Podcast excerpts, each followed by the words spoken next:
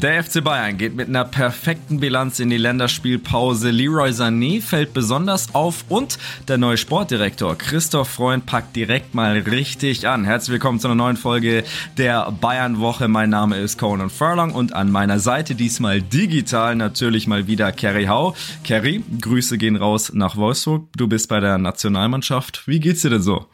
Ja, hi Conan, hi alle Zuhörerinnen und Zuhörer. Mir geht's gut. Ich bin nur ein bisschen verstochen von ein paar Mücken hier. Hier herrscht eine Mückenplage in Wolfsburg. Der Mittellandkanal, das sage ich euch, der ist sehr gefährlich. Also wir waren gestern noch nach dem Arbeiten hier ein bisschen joggen. Der Kollege Patrick Berger und ich und äh, ja, wurden dann schön gestochen von den Mücken. Aber sonst geht's mir gut. Und dir? Sehr gut, sehr gut. Ja, auch gut. Dankeschön. Ich muss sagen, äh, die Länderspielpause kommt mir persönlich ganz gelegen. Ist ja dann immer ein bisschen weniger Dampf drauf. Ich glaube, das gilt auch für euch da draußen. Da kann man sich mal kurz bisschen zurücklehnen, durchschnaufen nach einem ganz schön ordentlichen Saisonstart und darüber können wir jetzt gleich mal reden. Die Bayern haben ja in Gladbach gespielt am Samstagabend, dort auch gewonnen und darüber wollen wir sprechen.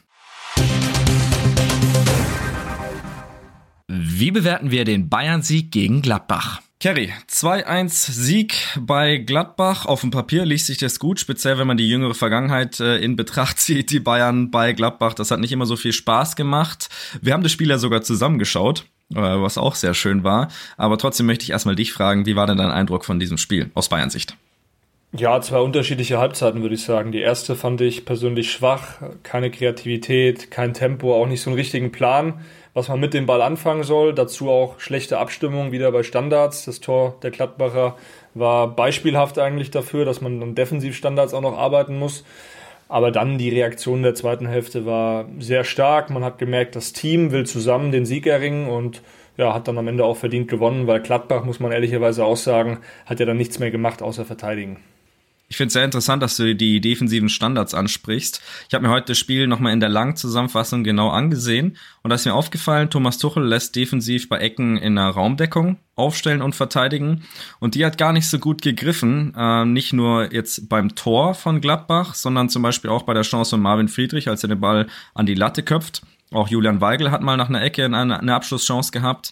Äh, weißt du da irgendwas drüber? Ist das eine Philosophie des Trainers ähm, und ist er zufrieden damit? Ja, zufrieden kann er damit natürlich nicht sein. Du hast die Szenen angesprochen, jetzt nicht nur das Gegentor. Ich finde, es liegt zum Großteil sicher auch an der Abstimmung, an der Kommunikation in der neuen Viererkette. Min Jae Kim, neuer Abwehrspieler da, spricht nicht so gut Englisch, muss ich noch reinfinden. Auch mit Upamecano hin und wieder, die Abstimmung hat da nicht so ganz gestimmt, aber sicherlich sind es Situationen, an denen Thomas Tuchel und sein Trainerteam auch arbeiten muss und arbeiten wird. Du hast es angesprochen, die erste Hälfte war nicht so berauschend, galt übrigens auch für das Augsburg-Spiel am Wochenende davor. Ich weiß jetzt nicht, ob man daraus schon einen Trend machen sollte, aber es ist auffällig. Ist auch ein bisschen so ein Relikt aus der alten Saison, finde ich. Da hatte man auch viele Spiele, wo die Bayern lange gebraucht haben, um wirklich reinzukommen. Immer wieder haben sie dann auch Gegentore bekommen, um dann wieder aufholen zu müssen. Auch das war der Fall ähm, in Gladbach ich muss sagen, die Reaktion fand ich stark und äh, auch von einzelnen Spielern, dazu kommen wir auch gleich noch. Aber insgesamt auch als Mannschaft. Trotzdem kann das, finde ich, nicht der Anspruch sein, dass du immer so ein bisschen hinterherhecheln musst. Äh, ist ja doch ein wiederkehrendes Muster. Vielleicht bin ich da auch zu kritisch. Ja, du darfst ja nicht vergessen, wo diese Mannschaft herkommt. Also die Spieler oder viele Spieler waren sehr verunsichert in der zweiten Saisonhälfte. Der Trainerwechsel kam rein. Äh, dazu viel Unruhe in der Mannschaft, um die Mannschaft herum. Der Ärger mit Manuel Neuer, Toni Tapalovic. Also das hat ja auch alle Spuren hinterlassen. Auch bei einzelnen Spielern. Und ich finde so, als Gruppe ist diese Mannschaft noch nicht so richtig gefestigt. Einzelne Spieler kommen jetzt langsam in eine sehr gute Verfassung. Aber die Mannschaft muss eben noch als Einheit weiter zusammenwachsen. Ich sehe da schon positive Ansätze. Und ich bin mir sogar relativ sicher, dass es unter Julian Nagelsmann vielleicht auch anders gelaufen wäre. Es wurden dann oft solche Spiele noch verloren am Ende und die Bayern haben ja auch, du hast die Bilanz schon angesprochen, in Mönchengladbach vor allem nicht gut ausgesehen in den vergangenen Jahren. Deswegen gut, wie die Mannschaft dann reagiert hat wie sich einzelne Spieler auch hochgezogen haben. Man hat auch gemerkt in der ersten Halbzeit, Joshua Kimmich, der war ein bisschen handlungsarm, hatte ich so das Gefühl, hat das Spiel eher so ein bisschen langsamer gemacht, aber wie er dann eben in der zweiten Halbzeit reagiert hat, beide Tore vorbereitet hat, die ganzen Eckenkritiker auch hat verstummen lassen mit dieser Vorlage zum 2 zu 1 durch Matis Tell. Also da hat man schon wieder positive Ansätze gesehen. Ich bin aber auch bei dir. Anhand des Kaders, anhand der Ausgaben jetzt auch in diesem Sommer kann es eigentlich nicht der Anspruch sein, dass man in der Bundesliga immer knappe Ergebnisse erzielt. Trotzdem drei Punkte, sehr wichtig auch fürs Selbstvertrauen. Man hat jetzt neun Punkte geholt. Bayer Leverkusen muss man sagen, der kommende Gegner, über den wir dann nächste Woche nochmal ausführlicher sprechen, der ist mehr im Flow, der ist besser in Form, was aber auch daran liegt, dass äh, ja diese Mannschaft einfach, glaube ich, als Gruppe sehr gut zusammengerückt ist, auch dank Xabi Alonso. Und bei Bayern wird sich das Ganze aber noch finden, da bin ich mir relativ sicher, weil Thomas Tuchel dafür auch eigentlich alles mitbringt. Ich will auch jetzt gar nicht den Eindruck, Eindruck erwecken, dass alles so schlecht ist, um Gottes Willen. Äh, auch mal ein paar Leute loben. Du hast es schon angerissen, äh, Josua Kimmich. Bei all der Kritik, die er einstecken musste, muss man auch mal hervorheben, das erste Tor von Leroy Sané sehr schön vorbereitet. Klar, der ein oder andere Chipball geht dann noch ins Nichts. Der kam an und zwar perfekt. Und auch die Ecke, ähm, also freut mich auch persönlich für ihn, weil ja, er stand durchaus auch in der Kritik, auch was das Sechser-Thema angeht. Auch, auch darüber werden wir gleich noch sprechen.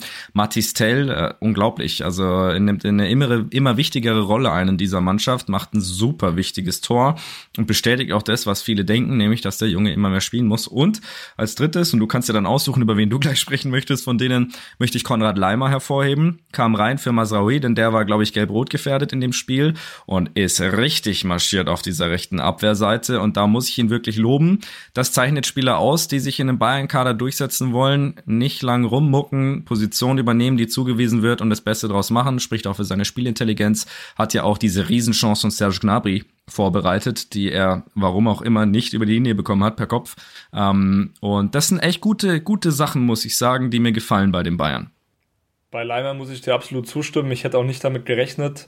Er ist schon jemand, der auch bei Leipzig natürlich häufiger Mittelfeld gespielt hat und der Nagelsmann hat da auch mal diesen Rechtsverteidiger gespielt, teilweise auch auf der rechten Schiene. Und ähm, ja, man hat gesehen, wie sehr er marschieren möchte und auch das ja, wie du gesagt hast, sich nicht für zu wichtig nimmt und nicht meckert, wenn er da irgendwie mal Rechtsverteidiger spielen muss. Er nimmt die Rolle an und äh, die rechte Seite generell hat mir sehr gut gefallen. Natürlich dann auch mit Leroy Sané, über den wir noch gesonderter sprechen werden. Dagegen die linke Seite hat mir persönlich, ja, überhaupt nicht gefallen. Vor allem Alfonso Davis, äh, Kingsley Coman, die hatten wenig Akzente nach vorne. Coman dann auch oft mit der einen oder anderen Aktion, wo ich mir denke, das ist das Thema bei ihm, die Entscheidungsfindung. Er bringt alles mit. Im 1 gegen 1 ist er so stark, aber dann fehlt so die letzte entscheidende Aktion, die dann nochmal äh, den Unterschied ausmacht, Tor oder Vorlage. Und das, finde ich, gemessen an seinem Potenzial, ist einfach zu wenig von ihm finde sehr interessant, dass du das ansprichst, weil Alfonso Davis ist mir in der Woche davor gegen Augsburg sehr positiv aufgefallen in der zweiten Hälfte. Unheimlich oft marschiert, unheimlich viele Chancen mit eingeleitet und kreiert. Und ähm, das bestätigt meine Beobachtung bei ihm, dass er doch eher so ein Spieler ist, der sich vom Flow der Mannschaft mitreißen lässt, in beide Richtungen. Gegen Augsburg zweite Hälfte kam viel Dynamik rein, da war er stark. Gegen Gladbach, die tief standen, wo er dieses Tempo nicht so ausspielen kann, dann ähm, fadet er so ein bisschen weg aus dem Spiel. Ähm, da muss er, finde ich, noch ein bisschen stabiler werden. Kingsley Coman das wissen die meisten jetzt da draußen, die meinen Content auf TikTok verloren, verfolgen, nicht verlieren. Ähm, ich liebe diesen Spieler. Ich finde ihn im 1 gegen 1 überragend, einen der besten der Welt in dieser spezifischen Rolle. Aber Entscheidungsfindung und vor allem natürlich Torgefahr ist mal so, mal so bei ihm. Da stimme ich dir absolut zu. Und wenn du dann siehst, Mathis Tell kommt rein, gut, er trifft per Kopf, aber er hat auch Aktionen, wo er nach innen gezogen ist. Das ist Konkurrenz. Und äh, Serge Gnabry natürlich zum Beispiel auch. Den muss Gnabry aber machen, den Kopfball, hast du ja schon gesagt. Ja, da, darüber brauchen wir gar nicht diskutieren. so, und ihr seht es gerade nicht, aber Kerry wollte noch unbedingt was reinwerfen, bevor wir zum Thema der Woche kommen. Und das möchte ich ihm nicht äh, vorenthalten. Deswegen, Kerry, hau schnell raus. Harry Kane hat mich, was heißt enttäuscht, aber er hat nicht überzeugt, muss man ganz klar sagen.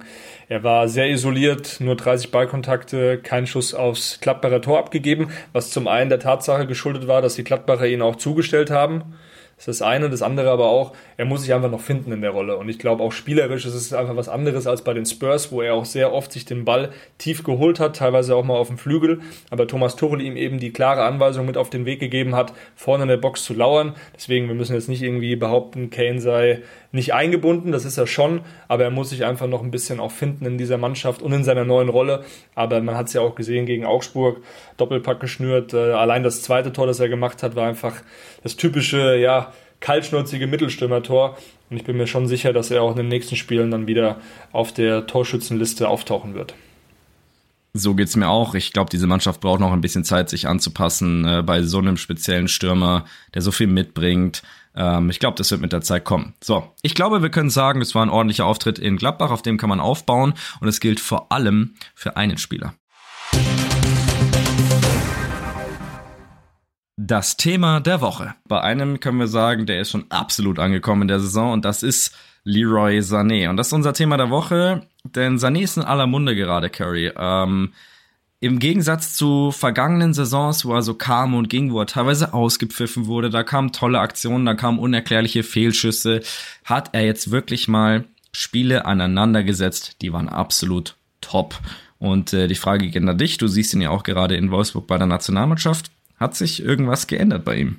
Ich muss sagen, ich habe die Veränderung bei ihm schon wahrgenommen, als ich ihn im Frühjahr vor dem Man City-Spiel, vor dem Hinspiel in Manchester zum Interview getroffen habe. Da wirkte er schon sehr ja, klar in seinen Gedanken, sehr fokussiert und er war auch gut drauf. Und man hat es auch, glaube ich, in den Spielen gegen Man City gesehen. Er hat da sich extrem ja, aufgeopfert, beziehungsweise viele Meter gemacht. Und man hat ihm diesen Willen angemerkt, auch ein Tor zu schießen. Das Problem war, er hat das Tor nicht gemacht. Er hat das Selbstvertrauen nicht gehabt, vielleicht in der einen oder anderen Situation. Im Rückspiel muss er das Tor machen, dann wird es vielleicht sogar nochmal spannend, weil City in dieser Phase, äh, ja, die haben total geschwommen. Und ich bin mir sicher, wenn er dieses Tor gemacht hätte, wäre das Spiel vielleicht sogar gekippt. Egal, Schnee von gestern. Ich will jetzt bei ihm auch gar nicht so sehr ins Detail gehen, aber es ist ja auch bekannt, dass er in der Rückrunde auch einige Wochen in einem Hotel leben musste. An seinem Haus gab es Reparaturarbeiten, die mussten erledigt werden. Er lebt in einem Hotel hatte auch oft dann seine Kinder nicht bei sich. Die waren mit der Partnerin in England, die kam dann auch ab und zu nach Deutschland. Es war aber ein bisschen schwierig für ihn und ich glaube, da muss man auch jedem ähm, das zugestehen. Ich würde jetzt auch nicht gut gelaunt an die Arbeit gehen, wenn privat vielleicht nicht alles zu 100% optimal läuft. Deswegen, es wird ihm dann oft nachgesagt, ja, er, die Körpersprache sei so schlecht. Wir müssen uns auch immer, finde ich, in den Menschen hineinversetzen, auch in den Kopf des Menschen. Es ist viel Druck, es ist nicht einfach. Dennoch, äh, man merkt jetzt bei ihm, ihm geht's richtig gut, er hat Spaß am Fußball und äh, es läuft bei ihm. Er wohnt jetzt wieder zu Hause. Man merkt aber auch, der Trainerwechsel hat ihm einfach gut getan. Äh, Thomas Tuchel ist ein Trainer, der sehr anspruchsvoll ist und Leroy Sané ist es ja gewohnt, einen anspruchsvollen Trainer zu haben. Er hat die Pep Guardiola-Schule durchlaufen, war da vielleicht auch nicht immer hundertprozentig mit einverstanden, aber er hat sich ja auch weiterentwickelt. Er ist älter geworden und er hat, glaube ich, begriffen, was Thomas Tuchel auch von ihm verlangt. Man hat ja auch gesehen, er hat ihm eigentlich buchstäblich in den Hintern getreten, als er Bayern-Trainer wurde. Und das war das richtige Signal. Sané hat verstanden, was der Trainer von ihm möchte. Und es ist vielleicht auch besser für so einen Spieler, jemanden zu haben, der einem es auch immer wieder mitteilt. Und Thomas Tuchel hat es ihm nicht nur intern mitgeteilt, sondern auch uns Medienvertretern immer wieder. Sané kann den Unterschied machen. Es liegt nur an ihm. Das kann man ja auch als Druck äh, interpretieren, dass dieser Satz, es liegt an ihm, ist natürlich, geht in beide Richtungen. Ich finde es super cool, wie Sané das bisher aufnimmt. Ähm, denn es ist natürlich auch leicht in, in so Phasen, wo es nicht läuft, dann zu sagen, ey, alle machen so einen Druck. Aber er hat sich dagegen quasi innerlich gewehrt, hat gesagt, ich weiß, ich habe das drauf und ich zeig das und das hat er geschafft. Klar, diese Fehlschüsse gegen Man City in der Champions League, die werden in Erinnerung bleiben, aber mit jedem Tor, vor allem wichtigen Toren, so wie jetzt in Gladbach, kann er den Schritt dahin gehen, dass die Leute das vergessen und den sehr, sehr guten Sané ähm, hauptsächlich sehen und das finde ich sehr cool bei ihm. Ähm, muss aber auch sagen, dieses private Thema, was du ansprichst, das unterschätzen bzw. vergessen wir ja allgemein in der Medienwelt sehr, sehr häufig. Vielleicht auch, weil wir davon nicht so viel mitbekommen, was ja auch vollkommen richtig und in Ordnung ist, ähm, dass Privatleben privat bleibt. Aber wir kennen das alle aus unserer eigenen Situation. Wenn die Freundin mal unglücklich ist, jetzt in meinem Fall passiert das auch manchmal, zu viel Arbeit und so weiter, dann, dann stimmt's nicht so richtig. Und ähm, das kann ich bei ihm absolut nachvollziehen. Und ähm, ich muss aber auch sagen, rein taktisch kriegt er jetzt eigentlich noch mehr Bälle in den Fuß, darf ins Eins gegen Eins gehen, darf diese Freiheit auch ausspielen. Unter Julian Nagelsmann fand ich manche Abläufe da ein bisschen rigider, vielleicht sehe ich das falsch. Ähm, aber Tuchel gibt ihm quasi auf der einen Seite die klare Anweisung, aber auf der anderen Seite auch die Freiheit. Sehr wichtig für Sané, dass er da die Freiheit hat, wie du es ansprichst. Nagelsmann, ich weiß auch nicht, ob er vielleicht manchmal sogar zu nett zu Leroy Sané war. Ich finde, und das habe ich eben schon mal betont, du musst einem solchen Spieler auch gewisse Leitplanken geben. Und äh, Thomas Tuchel ist ein Trainer, der auch sehr viel fordert von einem Spieler. Und vielleicht auch gar nicht mit vielen Worten. Er hat eine natürliche Autorität und äh, das kann sich nur positiv auswirken. Er ist auch streng. Das hat man auch gesehen. Er analysiert auch. Er ist ihm nicht zu schade, auch Spieler öffentlich zu kritisieren. Und natürlich kann das sein, dass das bei dem einen oder anderen Spieler dann nicht so gut ankommt. Bei Sané hat es den richtigen Effekt erzielt und ich kann nur mal oder noch einmal die Worte betonen, die ich letzte Woche verloren habe. Man hört sehr viel positives Feedback über Thomas Tuchel, über die Art und Weise, wie er auch trainieren lässt. Er hat sehr gute Ideen im Training. Ich glaube, das ist das eine. Du musst deinen Spieler inhaltlich packen, aber du musst ihn auch mit einer gewissen Autorität packen.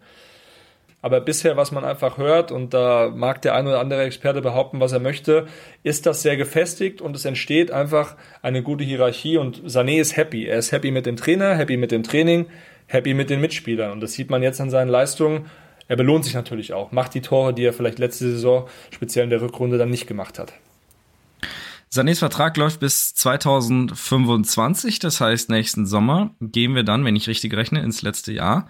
Ähm, das ist natürlich auch irgendwo ein Thema. Der Junge, nein, der Mann ist jetzt 27 Jahre alt. Ähm, das heißt, wir reden dann wahrscheinlich vielleicht, oder wahrscheinlich vielleicht, kannst du jetzt besser beurteilen als ich, über den letzten großen Vertrag. Ähm, spielt es im Hinterkopf eine Rolle? Äh, wird es bei den Bayern schon diskutiert oder möchte man erstmal jetzt quasi im Jetzt bleiben? Ja, der Spieler lebt ganz klar im Hier und Jetzt. Ich fand es auch gut von ihm, dass er schon zu Beginn des Sommers gesagt hat, er möchte auf jeden Fall bleiben und auch dieses Jahr für sich nutzen. Zum einen mit Blick auf die Heim-EM, wo er natürlich unbedingt auch Stamm spielen möchte, wo er eine wichtige Rolle einnehmen möchte, aber auch mit Blick auf diese Vertragssituation. Er will sich natürlich einen guten Vertrag erspielen, das ist ja ganz klar. Er hat diesen, diesen Wunsch, ob das dann beim FC Bayern ist oder woanders, das ist jetzt zu früh auch für uns zu beurteilen. Ich gehe schon davon aus, aktuell, hat Thomas Tuchel auch betont, er fühlt sich sehr wohl beim FC Bayern, er ist gerne beim FC Bayern, deswegen ich kann mir schon vorstellen, dass der auch noch länger in München bleibt. Natürlich, wir müssen jetzt abwarten. Die ganze Saison zählt am Ende. Es ist jetzt einfach noch, das sind ungelegte Eier, aber. Der Disclaimer hier. Ja, es wurde, es wurde auch, es wurde auch innerhalb dieser Taskforce natürlich auch mal gesprochen im Sommer. Muss man sich mit einem Verkauf eventuell beschäftigen, wenn ein interessantes Angebot kommt. Aber da finde ich es dann stark auch vom Spieler zu sagen, hey Leute, ich habe hier Vertrag. Wir müssen uns jetzt noch nicht über das Thema Vertragsverlängerung unterhalten, weil ich will mich erstmal jetzt zeigen. Und ich will auch für mich einfach, ich habe selbst den Anspruch, ein sehr guter Spieler zu sein und besser zu sein, als ich es bisher war. Und ich glaube, das ist auch die richtige Einstellung von Sané selbst. Einfach jetzt mal den, all den Jahren zu sagen, ich bin jetzt kein Talent mehr, ich bin jetzt ein fertiger Spieler, aber ich muss es auch zeigen. Passend dazu, ähm, seine Statistiken geben diesen Eindruck auch durchaus her. Bei Manchester City damals 135 Spiele, 39 Tore, bei Bayern München ein Spiel mehr und ein Tor mehr. Und ähm, da finde ich, kann man schon sagen, leicht überraschend, wenn man vor allem die Eindrücke äh, sich nochmal vor Augen führt, die wir über die letzten Jahre gesammelt haben. Da war er jetzt nie so derjenige, der sehr, sehr viele Scorer gesammelt hat, vielleicht mal so in Phasen. Und ähm, wenn man sieht, wie er jetzt spielt, kann man da stark davon ausgehen, dass diese, dass dieser, äh, diese Quote noch besser wird. Absolut, vor allem Unterschiedsspieler in diesem Kader sehe ich jetzt, ja, Sané, Jamal Musiala, Kingsley Coman gerade im 1 gegen 1 und natürlich Harry Kane, Harry Kane mit seinen Toren. Aber genau das erwartet man ja auch. Wenn man jetzt mal diese ganze Offensive nimmt und die vergleicht mit anderen Teams, muss man schon sagen, dass die Bayern dieses Jahr oder diese Saison um die Champions League mitspielen müssen.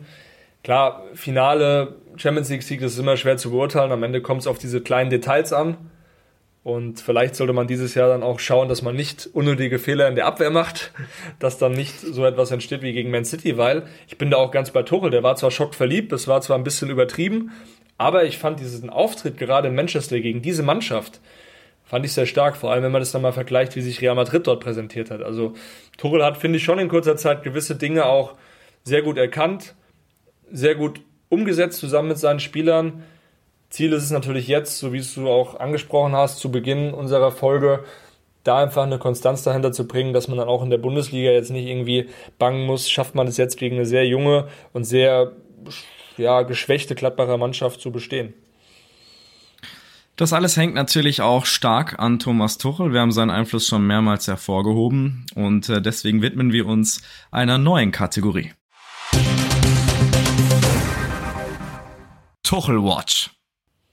Ihr habt's gehört. Tuchel Watch heißt, wir schauen genau auf den Trainer Thomas Tuchel und äh, da hat sich ja jetzt in den letzten Wochen, man kann auch sagen Tagen, sehr, sehr viel um ihn gedreht, Kerry. Ähm, und ein Thema, was besonders auffällt, natürlich rund um äh, Joao Palinha und seine am Ende gescheiterte Verpflichtung ist diese, man kann sagen, neue Hierarchie, die sich so ein bisschen rauskristallisiert bei den Bayern innerhalb der Mannschaft, was auch den Status zum Beispiel von Josua Kimmich angeht, die Abstinenz von Manuel Neuer und das finde ich sehr, sehr interessant. Ähm, vielleicht sollten wir mal loslegen grundsätzlich bei Thomas Tuchel, wie er eben Hierarchie denkt und wie er diese auch irgendwo glasklar etablieren und durchsetzen will in dieser Mannschaft.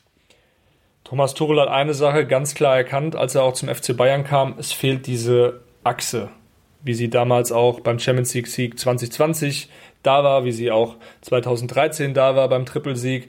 Also wirklich einzelne Spieler in Mannschaftsteilen, die eine Truppe auch zusammenhalten und die auch als Führungsfiguren agieren. Und äh, natürlich muss man ganz klar sagen, beim FC Bayern hat Manuel Neuer in der vergangenen Rückrunde brutal gefehlt, auch als klar als Kapitän, als Führungsfigur, als Teil dieser Achse, aber natürlich auch ein Stürmer. Harry Kane ist jetzt da, man hat diesen Leitwolf wieder vorne drin, das ist nicht umsonst der Kapitän der englischen Nationalmannschaft. Und Thomas Tuchel hätte eben gerne noch einen Spieler gehabt, der auch im Mittelfeld, ja, sage ich mal, alles zusammenhält, eine Art, ja, Verbindungsspieler nenne ich es jetzt mal, jemand, der auch da die Anweisungen konkret vorgibt. Joshua Kimmich kann das. Joshua Kimmich ist auch ein potenzieller Kapitän der Zukunft, aber Thomas Tuchel sieht ihn einfach in einer anderen Rolle. Palinja wäre wirklich der defensive Sechser und Thomas Tuchel hat es, um es nochmal zu betonen, im Mai hinterlegt beim Verein, dass er gerne dieses Profil haben möchte. Hassan Salihamidzic, Marco Neppe haben sich mit diesem Thema auseinandergesetzt und haben gesagt, okay, Thomas Tuchel hat recht. Die hatten 2019 auch schon die Idee, Rotri zu holen. Wurde damals nicht zugestimmt, war dem Verein, dem Aufsichtsrat auch zu teuer. Diesmal sollte dann aber ein neuer Spieler kommen. Was ist dann passiert? Man hat sich mit Declan Rice in London getroffen, der Ausgang ist bekannt, der Spieler kam nicht. Anfang Juni Salihamidzic weg, Kahn weg, neue Führung da, Transfer Taskforce. Und dann natürlich viele Köche, die da auch mitrühren, die ihre Meinungen einbringen. Und wir haben es betont auch letzte Woche, es gab einfach gewisse ja, Gegner einer Sechserverpflichtung oder zu wenige Fürsprecher, als dass das Thema dann über den Sommer wirklich richtig heiß wurde. Man hat sich um Kane bemüht und dann eben nochmal diskutiert am Ende. Da hat Tuchel immer wieder hinterlegt, er möchte diesen Spielertypen haben, um seine Spielidee, seine Philosophie, auch die Entstehung einer Achse, wie ich sie gerade beschrieben habe, voranzutreiben. Was ist passiert? In der letzten Transferwoche wurde es sehr wild. Die Bosse haben den neuen Sportdirektor Christoph Freund nach unseren Infos aktiv mit in diese Entscheidungsfindung eingebunden. Er war eigentlich offiziell noch gar nicht Sportdirektor, aber er wurde eben nach seiner Meinung gefragt. Und er hat auch gesagt, okay, wenn der Trainer das so sieht, sehe ich das auch so. Weil natürlich in den vergangenen Jahren es auch so war, bei den Champions League Siegerteams immer war dort ein ja, Holding Six, ein defensiv orientierter Sechser, bei City war es Ein Abräumer. Was? Ein Abräumer, sagte ich. Ja, du hast recht. Holding Six brauchen wir gar nicht sagen. Wir sagen einfach Abräumer. Jede Mannschaft hatte, oder jede Siegermannschaft hatte einen Abräumer. Real hatte Casemiro. Ähm, Liverpool hatte Fabinho. Chelsea mit Tuchel hatte Kanté und City eben Rodri. Und der Trainer hat das erkannt. Der Trainer braucht einen solchen Spieler und es war jetzt ja nicht, um Joshua Kimmich zu schwächen. Im Gegenteil, Tuchel hält sehr viel von Kimmich, vor allem von seiner Ballsicherheit. Wir wissen alle, Thomas Tuchel ist auch ein Ballbesitz-Fetischist. Er möchte jetzt nicht irgendwelche unnötigen ähm, technischen Fehler haben und Joshua Kimmich ist dafür prädestiniert, einen sauberen Ball zu spielen. Auch mal saubere Seitenverlagerungen und so weiter. Er wollte Joshua Kimmich damit eigentlich stärken und nicht schwächen wollte ihn auf die Acht stellen. Dann hätte man einen Konkurrenzkampf gehabt noch, zusammen mit Leon Goretzka, mit Konrad Leimer, mit einem Jamal Musiala, der auch tiefer spielen kann, hat er bei der Nationalmannschaft auch schon gezeigt. Also das wäre einfach für Thomas Tuchel wichtig gewesen, da noch einen hinter Kimmich zu haben, hinter Goretzka und Co., der eben einfach absichert. Aber da muss man eben auch sagen, das hängt natürlich stark damit zusammen, wie so ein Spieler wie Josua Kimmich das aufnimmt. Und wenn wir zurückschauen auf seine Zeit unter Julian Nagelsmann, der hat ja schon ein besonderes Verhältnis, kann man glaube ich sagen. Und Kimmich hat, ob es jetzt aktiv oder passiv so geplant war, einen Sonderstatus eingenommen, der dann durch den Trainerwechsel entfallen ist. Und wie nimmt Kimmich das auf? Äh, und wie geht Tuchel da mit ihm um, um das möglichst smooth hinzubekommen? Jetzt, äh, wenn ich mal den optischen Test mache, fällt mir jetzt nicht auf, dass Josua Kimmich irgendwie schlecht drauf ist oder sowas. Nee, überhaupt nicht. Joshua Kimmich ist ein sehr ehrgeiziger Spieler, der immer gewinnen will. Und deswegen ist da jetzt auch kein akutes Problem da. Da ist jetzt nicht von der, also von der vergifteten oder toxischen Atmosphäre, äh, wie da manchmal schon spekuliert wird, kann nicht die Rede sein. Also es ist schon so, dass, äh, wie du es angesprochen hast, Kimmich ein sehr enges Verhältnis zu Nagelsmann hatte, die sich sehr gut verstanden haben und eigentlich nur eine Frage der Zeit war, wann bekommt Joshua Kimmich die Binde. Das war ja sowieso ein ziemliches Hierarchiegerangel, wenn man es mal so äh, formulieren möchte, mit dem äh, Torwarttrainerwechsel, Toni Tapalovic weg. Äh, das war ja schon auch eine Schwächung von dem eigentlichen Kapitän Manuel Neuer. Und das kam sicherlich in der Kabine auch nicht so gut an, weil viele sich auch mit Toni Tapalovic sehr gut verstanden haben. Am Ende war das auch ein Grund, warum es dann zwischen Julian Nagelsmann und der Mannschaft vielleicht auch nicht mehr so geklappt hat. Ich bin aber der Meinung, es sollte einfach keinen Sonderstatus geben für keinen Spieler. Warum auch? Du hast dort, ja, elf Topspieler, du hast auch noch eine sehr gute Bank. Und ich finde, da sollte es jetzt nicht so ein Hierarchiegerangel geben, weil die Bayern natürlich auch in den vergangenen Jahren das auch nicht hatten in der Form, als sie erfolgreich waren. Es gab immer diese Achse und Kimmich kann auch Teil dieser Achse sein. Thomas Tuchel sieht ihn halt eher in einer offensiveren Rolle als er selbst. Aber ich glaube, das würde er auch verstehen. Kimmich braucht vor allem eins, Spielzeit, dann ist er glücklich und die wird er unter Tuchel mit hoher Wahrscheinlichkeit auch immer bekommen. Trotzdem hat natürlich Thomas Tuchel durchaus enttäuscht auch reagiert auf die Nichtverpflichtung von Joao Palinha und dazu hat er nach dem Spiel in Gladbach auch nochmal was gesagt. Ein bisschen ungläubig, äh, weil der Spieler war ja schon bei uns, war schon eine Röhre. Und äh, ich glaube zu wissen, was, was uns der Spieler gegeben hätte und welchen Push er uns gegeben hätte. Und deshalb ist super, super schade, aber es ist jetzt nicht so, wie es ist. Wir haben, wir haben drei Sechser und, und, und, und mit denen spielen wir. Äh, ich, ich bin überzeugt, dass, dass, dass äh, Joao einfach ähm, im Rücken von, von Leon, im Rücken von Josh, im Rücken von, von Conny einfach sehr viel Torgefahr und Kreativität und äh, freigesetzt hätte. Ich sehe das jedes Training bei Josh, wie schlau, wie torgefährlich, wie viele Assists er im, im Training äh, äh, liefert, wie viel Spaß er dran hat, wie Conny Tore schießt im, Training, wie, wie, Leon gerne in die Box läuft. Und deshalb äh, glaube ich, dass wir da, das hat nichts damit zu tun, dass ich Leuten nicht vertraue oder nicht, nicht gerne mit meinen Spielern zusammenarbeite, aber ich glaube, es hätte das ganze Potenzial nochmal freigelegt, weil, weil uns Joao was gegeben hätte, was wir so nicht, was wir so nicht haben. Ja, Conan, verstehst du den Frust von Thomas Tuchel? Ich verstehe ihn schon, wenn ich ihn damit verbinde, dass er sich natürlich über Monate diesen Spieler gewünscht hat. Jetzt nicht nur Palinia spezifisch, sondern überhaupt einen Sechser. Gleichzeitig muss ich sagen, und ich glaube, es war Herbert Heiner, wenn ich mich recht erinnere, der auch sowas in die Richtung gesagt hat, von wegen, ja, der Trainer muss da eben Lösungen finden. Und ich finde, bei dem Spieler Material, das klingt immer so militaristisch, aber bei den Spielern, die er dort zur Verfügung hat, ist das auch möglich. Ich zum Beispiel finde, Josua Kimmich kann so eine Rolle füllen. Sei es drum, Palinja ist nicht unbedingt vom Tisch. Denn viele spekulieren ja schon, wie schaut's denn aus im Januar Transferfenster? Da sollten die Bayern wahrscheinlich so oder so nochmal aktiv werden. Ja, da muss ich dir auch ein bisschen widersprechen bei deiner Meinung, weil klar, da ist Qualität vorhanden, aber du musst ja manchen Spielern, die eben auch Qualität mitbringen, wie an Masraui auf der rechten Abwehrseite, musst du ja auch Pausen geben. Du kannst ihn ja nicht jede Woche spielen lassen. Dann tanzt man auf drei Hochzeiten und man tanzt jetzt nicht irgendwie einen ganz langsamen Walzer, sondern man gibt da schon Vollgas. Die Bayern, die haben aus meiner Sicht da auch ein bisschen Glück, dass sie jetzt nicht so eine Hammergruppe in der Champions League erwischt haben, weil du musst auch ein bisschen rotieren. Und dafür stehe ich dann Thomas Tuchel. Er hat einen starken, aber eben dünnen Kader. Das kann man, glaube ich, festhalten. Und ähm, das ist auch der kleinste Kader in der Bundesliga. Da stimme ich dir übrigens absolut zu. Also gut, aber dünner Kader absolut. Also da gibt es nichts zu diskutieren. Jede nächste Verletzung kann das komplette Kartenhaus ins Wackeln bringen. Genau, und ich finde halt, dass du, klar, du kannst auffüllen mit Nachwuchsspielern, auch mit U23-Spielern, aber die spielen ja normalerweise Regionalliga. Und das ist dann einfach nicht das Niveau, was man sich dann vielleicht verspricht. Sicher, wir werden auch noch über den einen oder anderen jungen Spieler sprechen. Alexander Pavlovic, der eine Option sein kann jetzt für die Sechs. Der hat es auch sehr gut gemacht, hat das Trainerteam von sich überzeugt. Trotzdem, es ist nicht die 1A-Lösung, müssen wir uns, glaube ich, äh, nicht anlügen. Palinja wäre schon gut gewesen oder ein Spielertyp à la Palinja, der hätte dem Team sehr gut getan nicht 1A-Lösung, da stimme ich dir absolut zu und bei allem Respekt vor Alexander Pavlovic, aber ich glaube nicht, dass das der Weg ist, den Thomas Tuchel wählen wird oder will. Und deswegen hake ich nochmal nach, Kerry. Wie schaut's denn jetzt aus im Januar? Ja, der Spieler will den Wechsel weiterhin. Ich habe mich auch im Umfeld von ihm umgehört. Seine Familie, die waren alle sau enttäuscht, dass der Wechsel nicht zustande kam. Sein Bruder hat ja auch was bei Instagram gepostet. Der berät ihn auch, hat den Post dann wieder gelöscht, aber die Message war relativ klar. Er möchte zum FC Bayern. Dieser Traum wurde nicht zerstört, er wurde verschoben und so ähnlich oder genauso sieht es auch Thomas Tuchel. Er möchte den Spieler weiterhin haben und es gibt aus meiner Sicht auch keinen Grund, warum das nicht passieren sollte, weil eben Christoph Freund auch sich dafür ausgesprochen hat, beziehungsweise den Daumen gehoben hat als neuer Sportdirektor und sich auf die Seite von Thomas Tuchel geschlagen hat. Dieses ganze Hin und Her, dieser ganze verrückte Endspurt, der hätte einfach nicht sein müssen, wenn man sich rechtzeitig mit dem Thema beschäftigt hätte.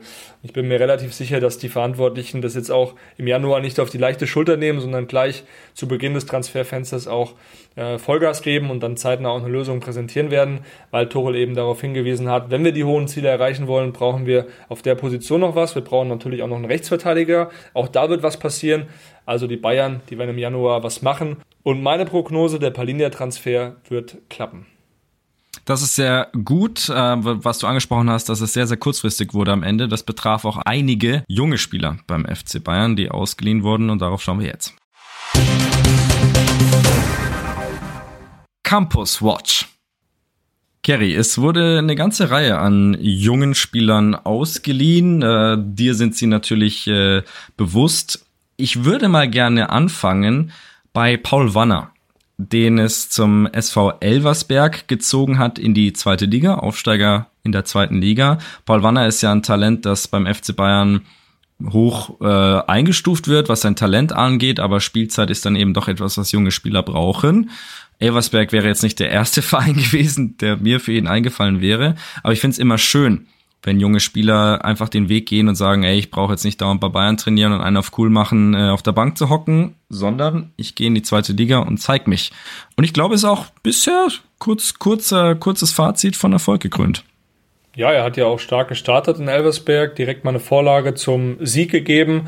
Und wie du es gesagt hast, also für den Jungen ist es brutal wichtig, jetzt die Schritte im Profibereich zu sammeln, auch eine gewisse, ich nenne es jetzt mal, Männlichkeit sich anzueignen, also wirklich harte Zweikämpfe zu führen, auch an seinem Körper zu arbeiten, einfach ein Mann zu werden jetzt, weil dieser Übergang ist jetzt eben sehr wichtig. Regionalliga, dieser Schritt wäre einfach nicht richtig gewesen, wenn er jetzt noch ein Jahr geblieben wäre. Profitraining hin oder her. Er muss sich eben jetzt auch langsam im Profibereich etablieren und auch viel Spielzeit bekommen. Deswegen dieser Transfer ist gut.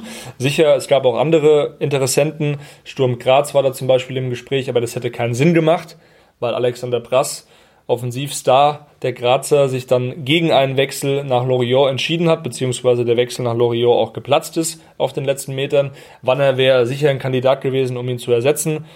Aber mit ihm hätte er dann auch keine Spielzeit bekommen. Und Elversberg hat ihm direkt gesagt, okay, Junge, du spielst hier. Horst Steffen, der Trainer, hat auch einen offensiven Spielansatz ihm in Aussicht gestellt, dass man eben 4-2-3 spielt oder ähm, 4-2-2-2, dass man viele mhm. ähm, ja, Offensivspieler auch hat, beziehungsweise auch gerne mit dem Ball etwas macht. Klar, Abstiegskampf, die werden in den Abstiegskampf geraten, aber trotz dessen hat Horst Steffen eben diesen offensiven Ansatz und ich kann mir gut vorstellen, dass Paul Wanner da aufblüht, weil er eben auch ein Spieler ist, der viel Vertrauen braucht von einem Trainer, jemand, der ihn auch ein bisschen, klar, diesen Mut zuspricht, und er muss einfach jetzt, das ist glaube ich das Wichtigste für ihn, diese Entwicklung machen, auch im körperlichen Bereich. 17 Jahre jung immer noch erst Paul Wanner, von daher muss man ihm diese Zeit zugestehen. Ähnliches gilt für Arion Ibrahimovic und ich glaube, da spreche ich für einige, die diesen, diese Leihe mitbekommen haben. Ich war dann doch überrascht, dass äh, Frosinone in der Serie A, meines Wissens auch Aufsteiger, der Verein war, an den der FC Bayern Ibrahimovic abgegeben hat. Was, wie beurteilst du das? Der Campus, da bist du ja auch immer wieder unterwegs, kennst dich da aus. Ist das jetzt auch für die Beteiligten aus dem Nichts gekommen?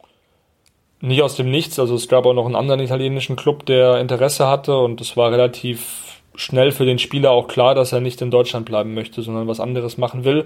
Vor, glaube ich, boah, einem Jahr war das, da war RB Salzburg an ihm dran. Diesen Schritt hätte ich sehr spannend gefunden, wenn Ibrahimovic dorthin gegangen wäre, vielleicht über Liefering, über das Farmteam dann an die Profis herangeführt worden wäre. Jetzt ist es eben Italien. Was mich so ein bisschen wundert an der ganzen Sache ist, dass die so viele Offensivspieler haben bei Frosinone. Also ich habe mal nachgezählt, insgesamt hat der Coach dort 13 Optionen für vier bis fünf Positionen. Und das ist schon krass, weil mich hat es dann auch gewundert, dass Frosinone noch Renier von Real Madrid verpflichtet hat per Laie. Also das ist ja eigentlich auch ein ähnlicher Spielertyp.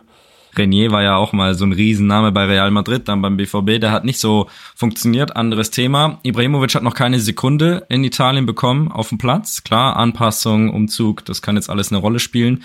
Ähm, aber was du sagst, Konkurrenz bei einem Verein, der natürlich gegen den Abstieg kämpft, ist jetzt ein 17-Jähriger nicht unbedingt der Erste, den der Coach auf ein, aufs Feld führt. Deswegen darf man gespannt sein, wie seine, wie seine Chancen da, da weiter aussehen. Wie schätzt du ihn denn als Charakter ein? Ist er einer, der sich so einem Kampf stellt, der auch mal die Erfahrung mitnimmt, einfach im Ausland Herrenfußball zu erleben? Oder könnte das so eine Nummer werden, wo, wo alle dann am Ende unzufrieden sind?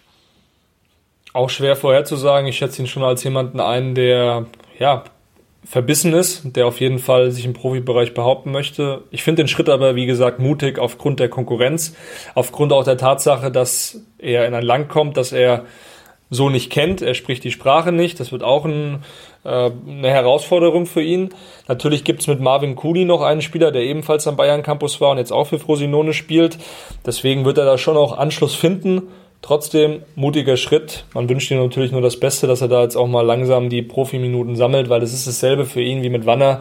Es bringt nichts, immer nur Profis zu trainieren, das Bayern-Logo auf der Brust zu tragen, aber irgendwie dann auch kein Teil davon zu sein. Man muss sich, glaube ich, auch als junger Spieler so ein bisschen davon lösen. Ich habe jetzt einen Profivertrag bei Bayern unterschrieben, ich bin's jetzt.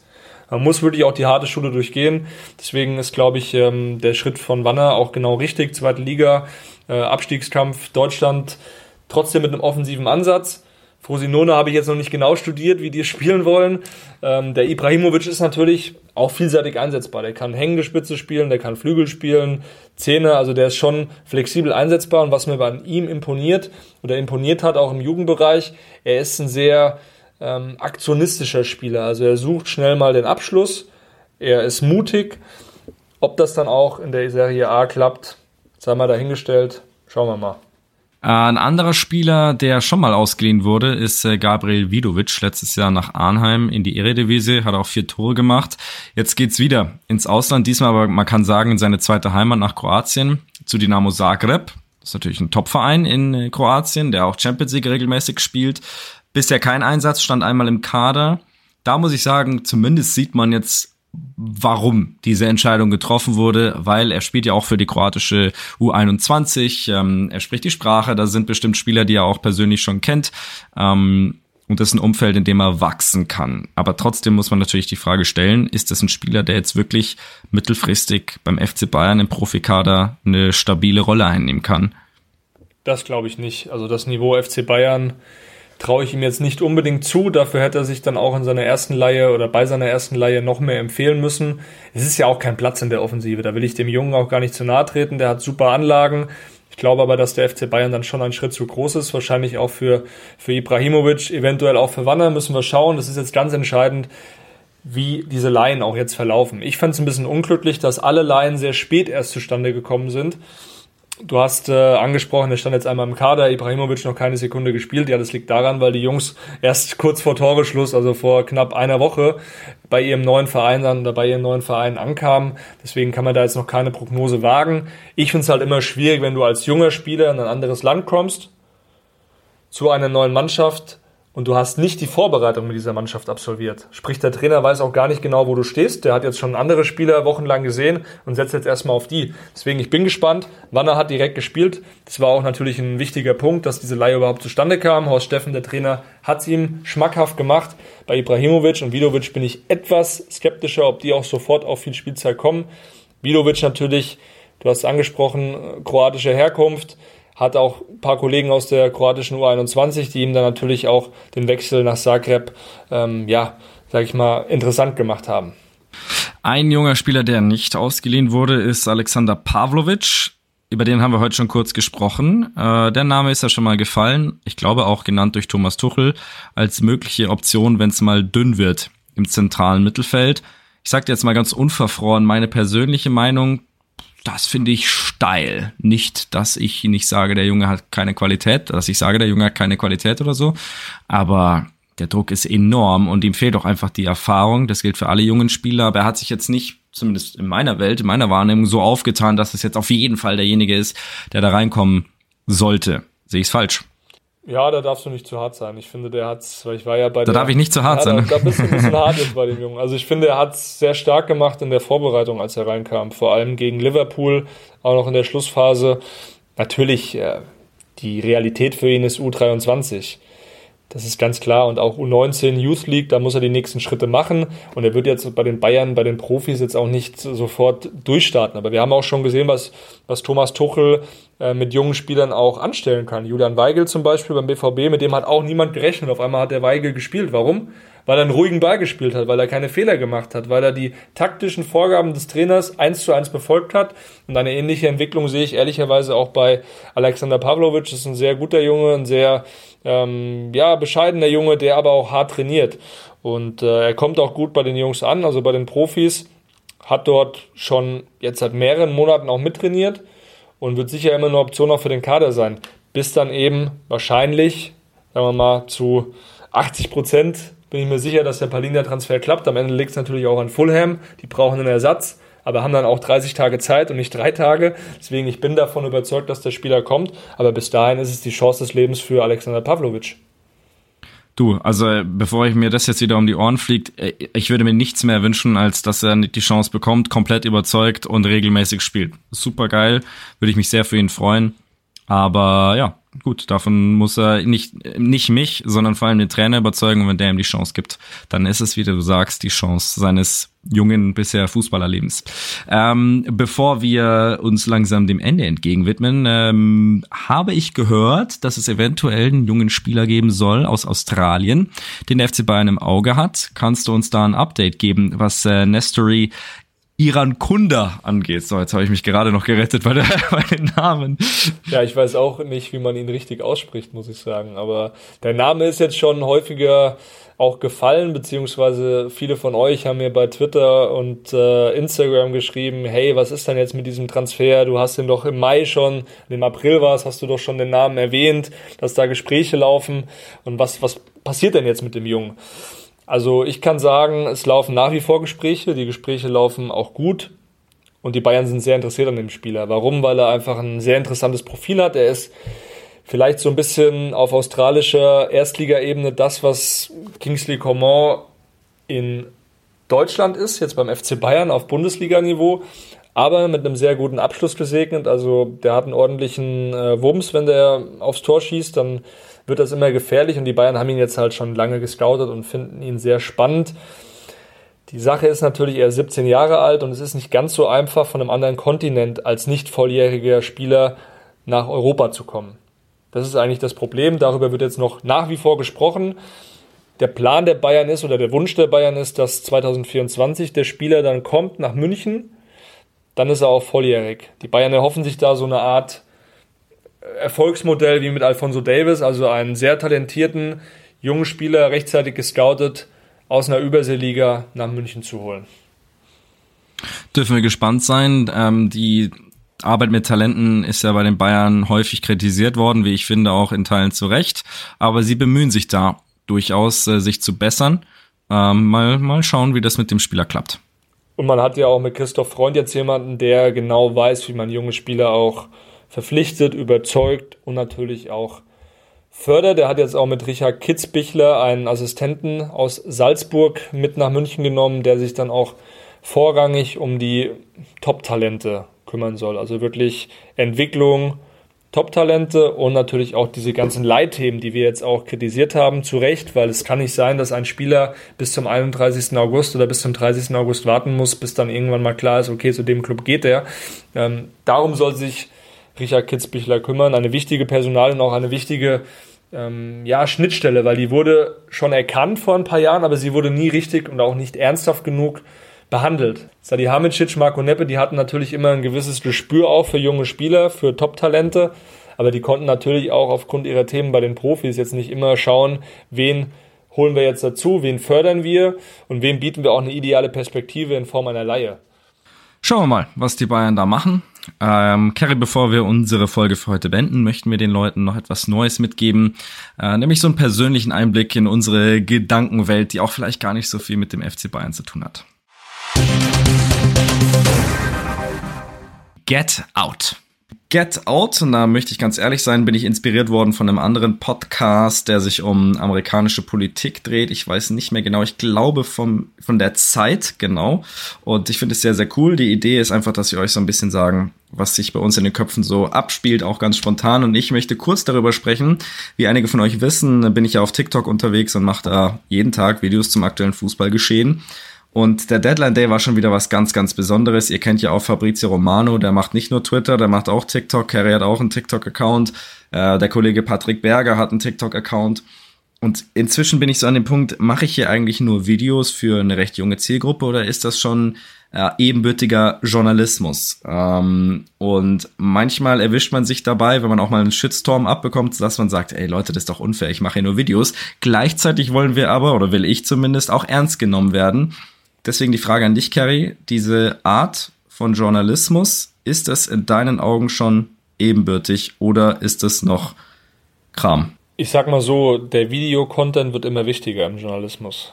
Die Leute wollen schnelle Informationen, sie wollen auch viel Bewegtbild einfach sehen. Viele sind auch zu faul, ehrlicherweise, einen Text durchzulesen. Das bekommt man ja heutzutage immer mehr mit, weil du natürlich auch zugeschüttet wirst durch Social Media, durch Instagram, durch Twitter. Du kriegst es überhaupt nicht mehr richtig gefiltert oder dein Kopf kriegt es auch gar nicht mehr richtig gefiltert. Deswegen äh, rate ich auch allen, äh, viel Sport zu machen, weil es einfach wichtig ist, sich zu bewegen und einfach was anderes dem Körper mitzugeben oder den Augen mitzugeben als ein Bildschirm. Also die Bildschirmzeit jetzt auch während dieser Transferperiode, die war ja Wahnsinn.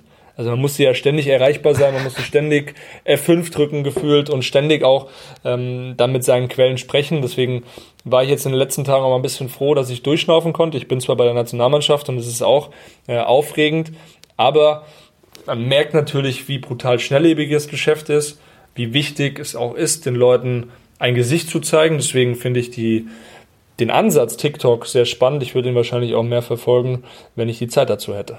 Denn mein Account hat jetzt im Gegensatz zu deinem Account nicht so viele Follower. Zugegeben bin ich aber auch nicht die ganze Zeit mit irgendwelchen Bayern-Verantwortlichen am Telefonieren, um neue Infos rauszukriegen. Und das ist ja auch der springende Punkt ähm, Leute wie ich geben ihre Meinung ab über Themen, die andere wie du recherchieren. Und ich glaube, beides hat irgendwie seine Rolle und ich persönlich finde halt den Videocontent einfach noch ein bisschen griffiger. Ähm, der zieht einen noch mehr rein als das Schriftliche. Gleichzeitig ist es natürlich so, dass das Schriftliche noch ein bisschen mehr, ein bisschen mehr Gehalt, ein bisschen mehr Seriosität hat und das ist auch okay so. Am Ende glaube ich, braucht es beides. Aber jemand wie du, der wirklich nonstop erreichbar sein muss, gerade in so einer Transferphase. Ich glaube, Fabrizio Romano hat mal seine Screentime, Screenshot äh, geteilt, fast 20 Stunden am Deadline Day. Das ist ja kompletter Wahnsinn. Wie, wie geht man denn damit um? Ja, es ist ganz schwierig. Also ich habe auch den Fehler gemacht. Was heißt den Fehler gemacht? Ich mache natürlich gerne Urlaub und äh, trotzdem bin ich in einer Phase weg, wo ich eigentlich nicht hätte wegfahren sollen. Also ich war mir relativ sicher zu Beginn des Sommers und der Urlaub war schon lang geplant und gebucht dass das Thema beim FC Bayern rechtzeitig erledigt ist, weil der FC Bayern natürlich traditionell das immer vor dem Saisonstart geklärt haben wollte. Und ich bin halt quasi kurz nach dem äh, Start weg. Äh, kam dann am Ende nochmal, aber habe im Urlaub trotzdem ständig das Handy bei mir gehabt und habe ständig auch ähm, ja, recherchiert, weil ich es einfach im Blut habe als Reporter. Aber du hast es angesprochen, es ist eine krasse Welt mittlerweile wir leben oder wir hängen alle sehr viel vor diesem Gerät und natürlich hilft es uns und wir verdienen auch unser Geld damit. Wir, wir arbeiten einfach im Journalismus. Aber alles hat auch seine, seine Berechtigung. Deswegen auch TikTok hat die, die Berechtigung, wenn man Qualität liefert und die lieferst du. Deswegen weiß ich auch gar nicht, warum du dir da Gedanken drüber machst, dass es das irgendwie, irgendwie schlecht sein könnte, dass du jetzt äh, nicht seriös wärst, weil alles, was du ja machst, ist ja fundiert. Und äh, die negativen Kommentare, die kriegt man ja immer ab. Ich habe auch schon negative Kommentare be bekommen. Das muss man einfach runterschlucken. Das müssen wir runterschlucken, das ist vollkommen richtig. Und auch von euch übrigens, um uns zum Schluss nochmal an euch zu wenden. Ihr habt jetzt wieder mal fast eine Stunde äh, gehört, unsere zweite Folge in dieser Saison der Bayern-Woche. Lasst uns gerne Feedback da. Äh, es haben sich auch schon einige gemeldet, was sehr cool war. Auf den verschiedensten Plattformen. Tut das weiterhin. Wir machen das Ganze für euch und möchten es auch immer besser machen. Ähm, an der Stelle, wir können schon mal sagen, nächste Woche sind wir wieder am Start, pünktlich vor dem Spiel gegen Leverkusen. Das ist natürlich ein absoluter Knaller. Da bereiten wir euch auch ausführlich drauf vor. Und bis dahin wird Kerry für euch rund um die Nationalmannschaft berichten. Da stehen auch sehr, sehr wichtige Spiele an. Und äh, wenn es euch jetzt nicht zum Hals raushängt nach dieser Philosoph philosophischen Diskussion, dürft ihr auch gerne bei mir auf TikTok vorbeischauen. Da wird auch einiges zur Nationalmannschaft und zum FC Bayern kommen. In diesem Sinne, Kerry, dir vielen Dank äh, für deine Zeit und bis nächste Woche. Hat Spaß gemacht, Conan. Wir hören und sehen uns. Bis bald.